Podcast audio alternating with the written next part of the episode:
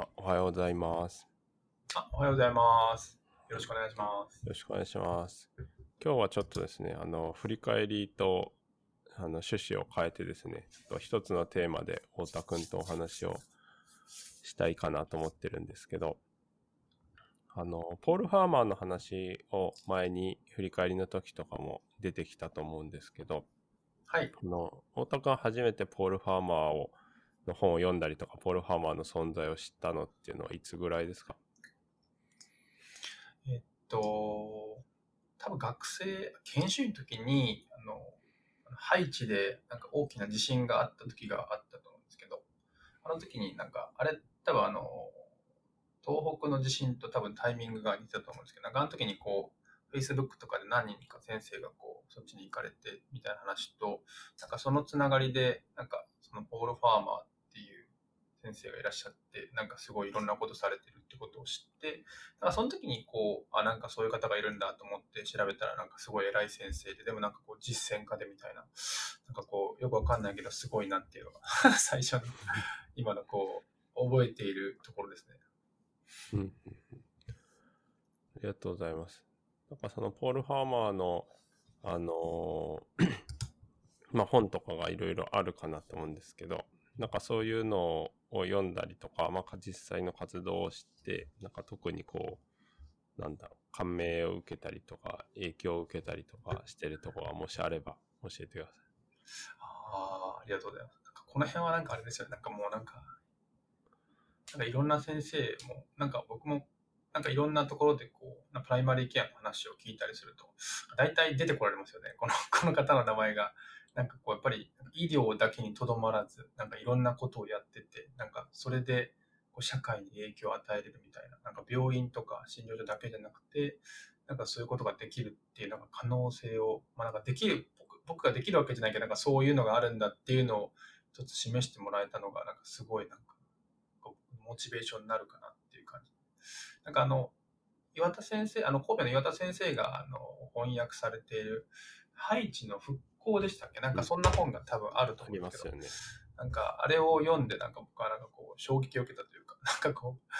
う、多分感染症の先生なんですよね、ポール・ファーマー先生って、おそらく。うんうん。僕もちょっと詳しくないんですけど、なんかそういう感染症の話すごい詳しくて、なんかそこにこう、公衆衛生の話が加わったりとか、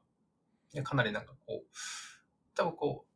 っと文化人類学も勉強されてるので、なんかすごいこう、なんか社会学、社会の背景とか、歴史とか、なんか人のことをすごいたくさん話されて、なんか今印象的なのはこう、医者で、なんかこう、臨床のこともすごい分かってるのに、なんか話の中ですごい学校を作るとか、なんか政治を組み立て直すとかっていう、なんかすごい幅の広さもあったりとか、しかもそこそれぞれに対してまたこう、か実際実際実行されて、なんかそこでいろんなことが変わっているっていうことも書いてらっしゃって、なんかこう、なんか、なんかこう、よくわからないんですけど、なんか本当にすごいなっていう。こんなの大事ですか？なんかこう、すごいなんかを読みながらこう、なんこの人は医者なのに何をしてるんだろうっていう、なんかこう素朴な疑問から、でもこういう動き方をするとどんどん社会が変わっていくんだというか、まあ、ポール・ファーマー先生だけじゃないと、その周りにすごいたくさんいろんな方がいらっしゃって、いろんなことをされてると思うんですけど、なんかそれすごいなと思いました。なんか医者っていう仕事、まあ医者っていうこう職業を持った人間が、なんかそういうところに入っていって、いろんなことを勉強すると、なんかいろんな可能性を見出せるんだなっていうところが僕はなんかすごい、なんかこう、なんて言うんだろう。本当衝撃ですね。なんか最近よくその、なんか越境越境って言われて、こう、まあ医療だけじゃなくて違う分野を勉強して、それを掛け合わせると、まあ、いろんなことができるとか、いろんなこう、社会にインパクトを残せるというか、いろんなことができるって言われてるんですけど、なんかそれをなんかまさにもうなんか何分野なのかわかない、すごい分野をこう越境されて、まあ、その結果すごいことをされてるのかなっていう感じがします。ありがとうございます。そうですよね。なんか本当に、なんだろう、社会自体をこう変えるとか、まあそのために、あの、自分が動くっていうのを、こうもうずっと前から実践してるなっていうのを僕も、あの、本読んだりしただけなんですけど、感じるんですけど、ですね。なんか島にいる時とか、例えば今雲南にいてやってることとかで、こう、実際、なんていうんですかね。なんかこう、まあ、そこまではあのいかないにしてもこう自分なりにやってることとつながってるなって思うのってなんかこう具体的にありますか？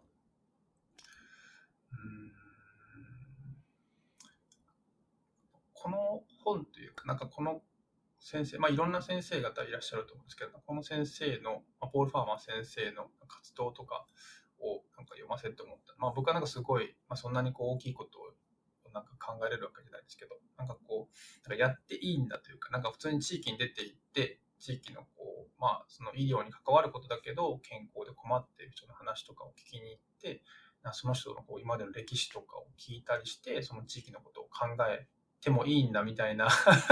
なんかあんまりその、大学とかで勉強したりとか、まあ病院とかで勉強してると、なんか医学に偏って、まあそういうことを解決するのが、なんか医者って思ってたのが、なんかなんとなくこうやっぱり地域の方の話を聞くと楽しいっていう感情も自分の中であったんですけど、だそういうことをなんかしていいというか、なんかそういうことをもっと積極的に関わっていくと地域が良くなるっていうことを、なんかああいう本を読ませてもらったりとか、なんかこう、あの方の話を聞いたときに、あ、なんか単純にこう、あ、なんかやってる人いるし、なんかややると効果があるんだみたいな、まあ僕のやってることが効果あるかどうかわかりませんけど、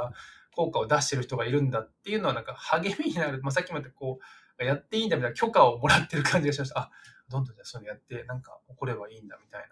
なのはありますね。だから今こう、なんか離島の時、まあその時フォールファーマー先生を知ってるわけじゃないですけど、なんかこう、そういうことをなんか、なんかやってた自分がいて、なんか今振り返ると、あ、なんかあれはあれで、こう、なんかこう全然関係ない学校に行って、なんかこう、ぜいぜいしてる子供たちがいるところに対して、なんか、なんかこう、サトウキビが関係してるんじゃないかみたいなところで、なんかこう、製糖工場の話をしに行ったりとか、あの時はなんかこう、なんかこう、いらんことしてるのかなって思ってましたけど、なんか振り返ってみると、あ、なんかそういうことを、まあ、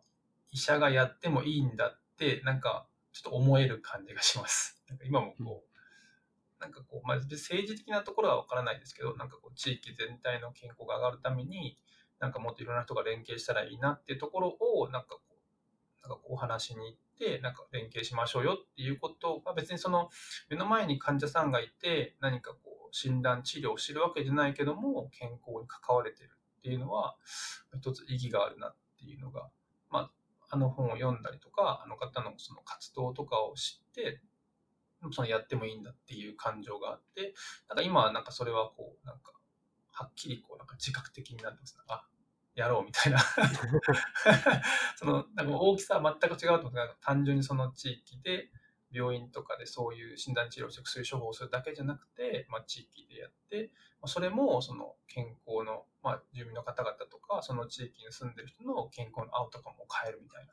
ところになんかつながるだろうみたいな、こうなんかそういうなんかなんかモチベーションを持ってできてるかなと思います。なるほど。ね、今日あの、なんか太田君とポール・ファーマーの話をしようと思ったのは、前にちょっとこう振り返りの中で話したときに、なんかあの、ポール・ファーマーのその講座みたいな話をちょっと太田君が出してて、で、なんか僕は比較的こう、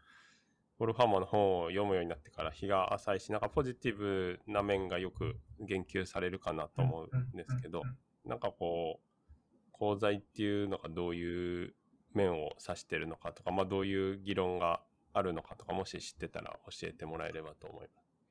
あありがとうございます。僕もなんか忘れたんですけど、なんか今回その、金子先生なんかこのなんか話をしようって言っていただいて、なんかこう、そのあの方が書いてらっしゃるなんか本があるじゃないですか。その、岩田先生が訳されてるあの、ハイチの地震ハイチの地震のやつとか、あとはなんかその前に出されている、その、なんかこう、世界を健康にするみたいなことの本があったりとか読んでて、で、なんかこう、あの人ってこう、なんかあれじゃないですか、クリントン大統領とかと仲いいじゃないですか、昔のもっと、多分なんかその辺、なんか僕が読んだ記事とか、なんかその辺だと思うんですよね。やっぱりこう、政治と絡むと、なんかその反対の方々からすごい批判されるというか、で、なんか僕はそのハイチのあの本を読んで、まあ、今回読み直して思ったのは、すごいこう、なんて言うんだろう、政治活動が、なんかすごい、こう、なんて言うんだろう、活動的というか、政治活動にすごいコミットされてる感じがして、なんかああいうのってこう、なんか違う側面から見ると確かにこう今回のこうアメリカの大統領選とかもすごいことになってると思うんですけどなんかああいうことと一緒でこうすごい反対派と賛成派が分かれるのかなと思ってですね。でなんかそういうところでその反対派からすると彼がやってることはそのなんか読んだのはその、まあ、資源は限られててアメリカもその財源が無限になるわけじゃないからハイチにバーッとこういろんなお金を落としていくことによって違うとこが削られてそこでこういう貧困が生まれてるっていう文章を読んでなんかそういうやっぱりその大統領とかとつながってると動かせるけどもその動かせない人たちは動かされることによって不幸になってるみたいなのでなんかまあその活動が悪いわけじゃないけどもああいう活動でそっちに行ったことによってアメリカ国内ではこういう貧困が生まれてるみたいな話があって、ああ、そうだ、確かにそういうことかと思って、なんかその辺のこう、バランス感覚というか、なんか僕はその、すごいと思って一側面見てたけど、まあ、それやることでなんか違うところは、やっぱこう、うまくいかないっていうところがあるんだなっていうのを見て、なんかその辺が、まあそのところでも功罪って書いてあったと思います。ので、なんかこう、難しいと思うんですけど、なんか僕がやってることも多分地域ではなんか、一側面はいいけど、一側面は おそらくまずいんだろうなと思う、なんかこう自覚的になるようなあの文章だった気がします。ありがとうございます。なるほどね。なんかそう、確かにクリントン大統領の話はよく出てくるし、こうかなりあの一緒にいろいろやってはい、で、で、まあ、当然、なんていうんですかね、まあ、クリントン大統領だけじゃないですけど、まあ、誰かと一緒にやると、その反対の立場の人がいたりするっていうのはこう、よくあるはありますよね。なんか多分こうやりたいことがあって進んでいくとなんかそっちの方向性とまあ多分政治的なその流れを組むじゃないですか。やっぱこう大きなお金が動いたりとかああいうなんか政治やってる方々と絡むとその方向性に進んでいくのででもそれはなんかこう、まあ、政治って一つのこうフィロソフィーまあフィロソフィーなんですかね。なんていうの考え方で、まあ、いろんな考え方があるのでどうしてもこう絶対正しい、まあ、一側面正しいけども他から見たら正しくないってことがたくさん生じるので、だからこういうすごいことをしてる方々でもやっぱそういう違うところから見たら、やっぱこうなんかこう、んって思われて、やっぱああいうこういろんなディスカッションが起こるんだなっていうのは勉強になりました。なんかそうですね。やっぱこう、なんか絶対に正しいことは、まあ言う、まあなんていうんですかね、ないってよくなんか言うそうですけど、なんかそれを改めてこう、おお、確かにそうだみたいなことは 実感したのを覚えてます。実感というか、まあ、思ったのを覚えてます。うん。確かにね。なんかそれ自分で何かやるときも結構難しいですよね。その市町村とかのレベルでやるときも、まあ必ずなんみんなが同じ方向を向いてるわけではないじゃないですか。いや、まさにそうなんですよね。だからやらないわけじゃないじゃないですか。うん、なんかそこはなんかこう、何が正しいとかってないのかなってちょっと思ってはいます。だからなんか、まあなんか何でも、何でもいいって言ったら怒られますよ。なんかこう まあ多分その時使命感を持って、まあそのその時楽しくて、まあだからなんかこう、あの、あのなんかこう、ポール・ハーマー先生の本を読んでてすごいなと思ったのは、なんか一個一個そのアウトカムが生じるというか、その、なんていうんだろう、こう、生じるアウトカムを証明、なんかこんだけの数がこんだけ良くなったとか、なんかここにこういう流れがあって、なんかこういうふうに変わったみたいな、なんか一つのこう、なんか量の研究と質の研究が混じっなんかこう、なんかミックスじゃないけど、こう、すごいそういうのをこうしか記述されてるのが本当にすごいなと思います、そういうことができるから、なんかああいうことがどんどん進んでいくのかなというか、なんかただこう活動してるだけじゃなくて、そこにこうちゃんとこう、まあ学術的な記述を加えるというか、っていうのはこう本当にすごいな。すごいというか、なんかもうどうやってやってんだろうみたいな感じでした。本の中でもこう混ざっるっていうかね、その数字の、こう、数字を示してものを言うところと、その、個別のエピソードとか、あのそういうのを、こう、記述するっていうのとは両方入ってますよね。はい。なんかこう、なんていうんですかね。そう、いろ、いい面も悪い面も何する時もあるけど、こう、それを考えると結構何もできないみたいになる時もあるじゃないですか。うんうんうん、はい。こう勝ち相対主義になってしまうというかまあどっちつかずになっちゃうから、やらないといけないやらないといけないことはないけどなんかやろうとすると、うん、どっちかに触れないとできない時もあって、そうするとやっぱあれなんですかね。なんかその、まあどっちかをやったけど、まあ反対の側面ではこういうことが起きてるよみたいなことがまた議論ができるとか、なんかそこでそういうのが他の人が出てきたら立ち止まってこうまた考えられるみたいなことがあれば、あればいいっていうかまあ、なんか やるしかないっていうところもありますもんね。どっちかで。そうですね。なんかこう、正しさを、まあ言い過ぎたら正しさを求めないってなんかいいのかなと思って、まあなんかやりたいと思った時は、なんかそれは多分僕のやりたいというモチベーションで、なんか本当に正しいわけじゃないけど、なんかこう、でも常になんかこう、やっぱりいろんな、やろうとしたらいろんな意見をもらえるので、それは必ず尊重して、なんかディスカッションをするっていうのが、なんかダーって進めていくと、なんかあれじゃないですか、なんかこう、どんどん反対の人が増えてきて、うまく進まなかった。なんかそれはおそらくこう、良くない方向というか、まあ、みんなぜ全員がハッピーっていうことはないと思うので、なんかまあそれを求めながらも、なんか妥協点を探すときの、なんか常にこう対話をするっていう姿勢が大事なのかなってちょっと思ったりします。なんかこう、なんだろう。そこはこう、なんか意識したいなというか、なんかでもその時になんかいろんな話を聞くと、まあ新しいアイデアを生まれたりするので、その辺なんですかね、こうバーって進まずにしっかり話、先生がおっしゃったようにこう立ち止まって話を聞いて、でもなんか自分の思っていることは伝えて、まあ議論をするというか、で、その時になんかまあ最適解というか、まあ、最適な方法を選んでいくっていう姿勢なんですかね。なんかそこはなんかもうよくわかんないんですけど、なんかそこは考えたりします。そうですよね。なんか政治的な話が難しいのって、まあ、政治だけじゃないと思うんですけど、やっぱりそういう話をするときに、その純粋にこう話としていい悪いだけじゃなくて、こうそうなった、どっちかに動いたときに、それでマイナスになる人がその政治の人のバックにこういっぱいいるわけじゃないですか、こう支持をしてる人とかで。はいはなんかまあ仮にこう、トータルで見たらやった方がいいっていうことがあっても、なんかその政治の人がやるっていうのを選ぶと、それでマイナスをまあ少なくとも一時的には被るっていう人がいっぱいいるとかっていうと、こう政治の人とか、まあ政治だけじゃないと思うんですけど、こう病院とかでもね、そういうのあるじゃないですか。こうまあやった方がいいのかもしれないけど、はいなんかやると、例えば、わかんないけど、自分の医局員の仕事が増えるとか、なんかこう、あの、看護部の仕事が増えるとかね、あの、多分、なんていうのかな、トップの人として、こう簡単にやりますよっていうのは、こう仮にいいと思っても賛同できないみたいなシチュエーションって多分ある、結構あると思うんですよね。それがなかなかこう、なんていうんですかね、フラットに議論をするっていうのって実際問題はこう、ないじゃないですか。全くゼロベースでフラットに議論をするっていうのって、なかなか難しいなと思うので、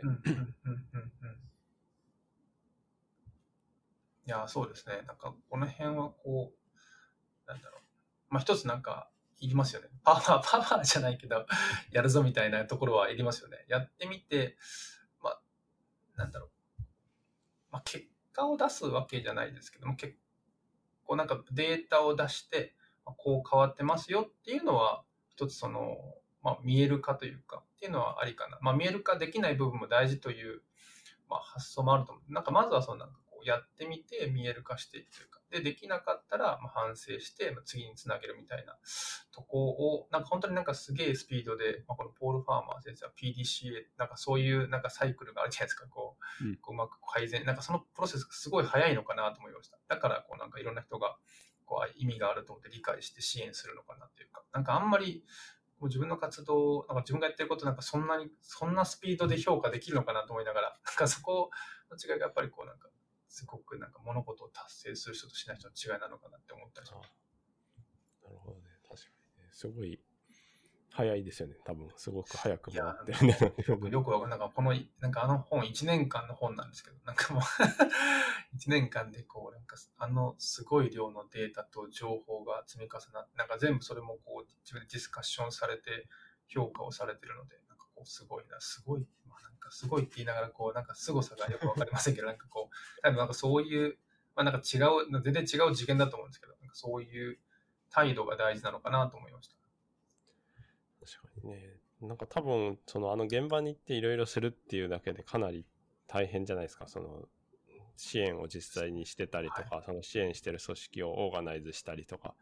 して、うんうん。多分それってまあね、当然一人ではないとは思うんですけど、かなりうんそれだけでも時間とか、あの労力がかかるので、なんかそれをこう、ちゃんとね、経過を記録したりとか、文章としてアウトプットしてるっていうのは、あの、本当にすごいし、まあ、やっぱそれをやらないと、実際にね、なんか何やってるんですかという話になったり、次につながったりしないのかなっていうのは今聞いてて。うんうんうんうん。いや、まさにそうですね。その辺はなんかこう、なんかすごい、まあ、すごい高層な次元でやってらっしゃるのかなと思いました。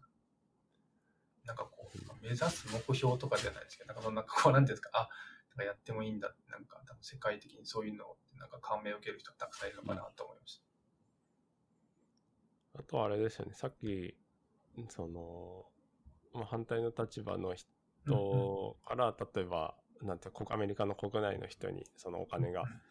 落ちなくなっちゃうとか、こう逆にその配置なり他のところを支援することで、まあ、そのお金が別に動いちゃうっていうこと以外に、多分その効率みたいな話もちょっとあったと思うんですけど、その批判されることとして。うん。なんか結構その、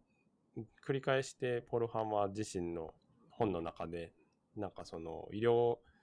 経済っていうか、あの なんていうんですかね。どういうことだったかな。経済的なその効率性を追求するとか、サステイナビリティを追求するっていうのをなんか理由にして、こう、まあ、例えばハイチとか、あの、サブサハランアフリカとかにこう支援をするっていうのは、あの、持続可能じゃないとか、なんか効率が悪いっていう理由で、こうお金を出すことができないとかね、支援ができないっていうか、まあしない方がいいっていうことをなんかやっぱよく言われて、でもなんかそれだけじゃないだろうみたいなうん。あの話が結構出てくるじゃないですか。うん。うん。うん。うん。うん。うん。実際になん。かこう、そういうふうに多分意見を言われたりとか、うん。うん。することは多くて、まあそれに関しても、こうんう、こっちとしてはこういうロジックでやってますっていうのをうん繰り返し伝えてるんだろうなと。うんうんうん。で結構その医療経済とかは、まあトピックじゃないですか、最あの、うんうん。そうですね。コロナのところも重なってうんいっぱい語られてます。で、ね、その、いいいものであっても持続可能でなかったりとか、こう、効率が悪かったりすると、なんかそれをやる意味っていうのが、やっぱこう問われ、世の中的には問われることが、あの、どんどん増えてると思うんですけど、その中で、なんていうんですかね、こう、でも、やった方がいいんだとか、なんかこう、もうそういう話だけじゃないんでしょうみたいなことを、やっぱ言うっていうのが、なんていうのかな、まあそあのそれはそれでね、大事な視点だし、こう、うんうんうんうん。いやー、そうなんですよね。なんか、なんかよくその、なんかこう、今その、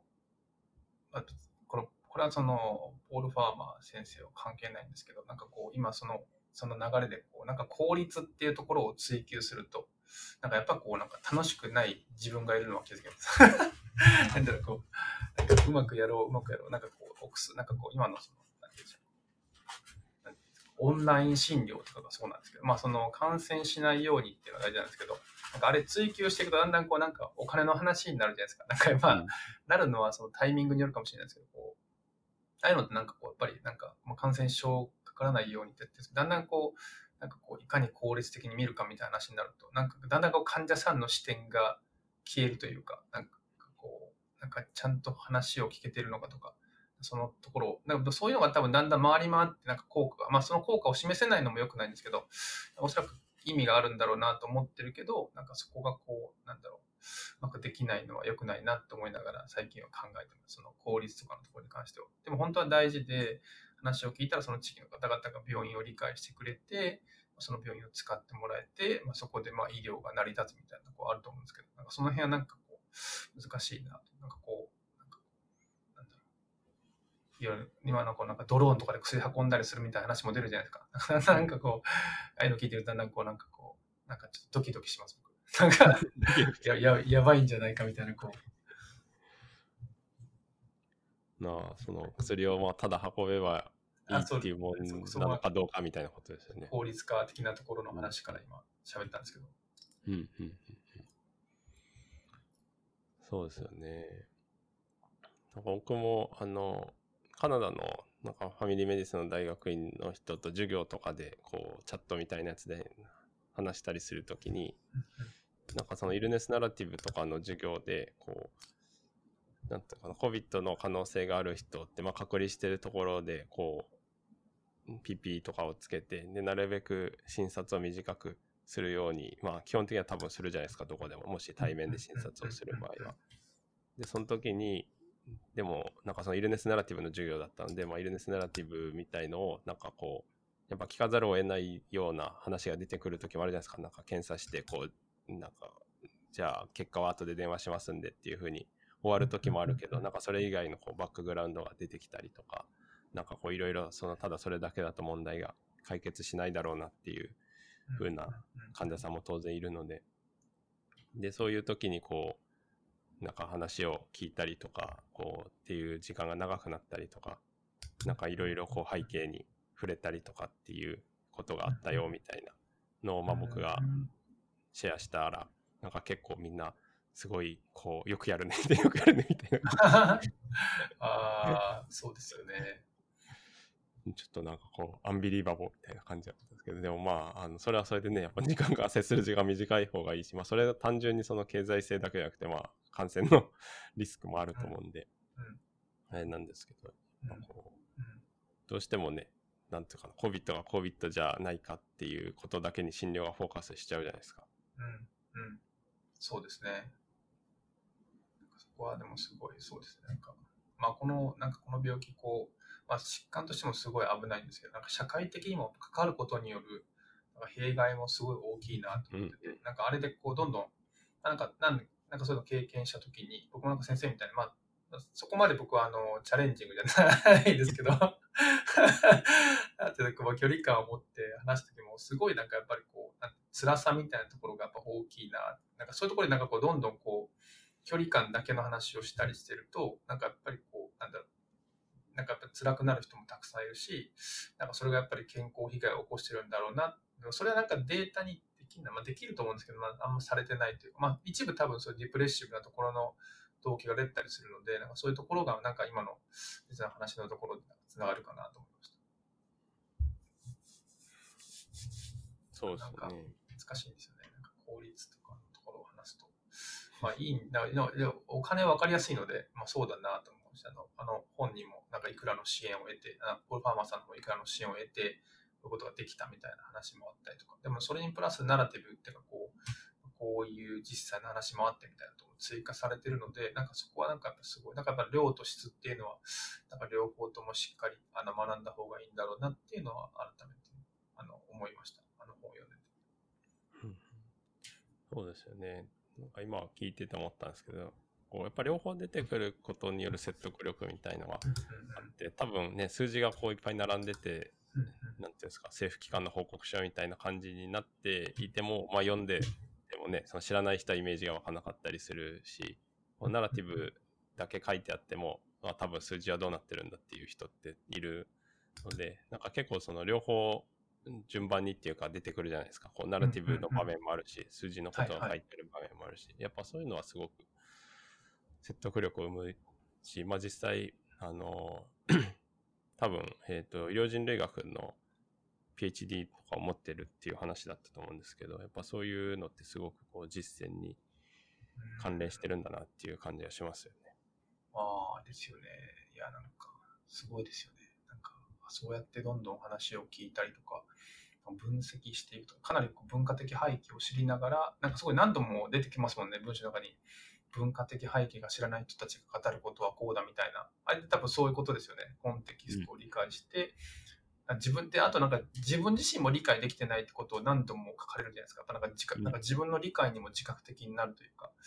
そういうのもなんかすごいな。なんか多分常にこう、振り返りを繰り返されて、なんか自分の理解を、まあ、ある意味相対化というか、っていうのをしていくのかなっていう、なんかすっごい大変、大変というか、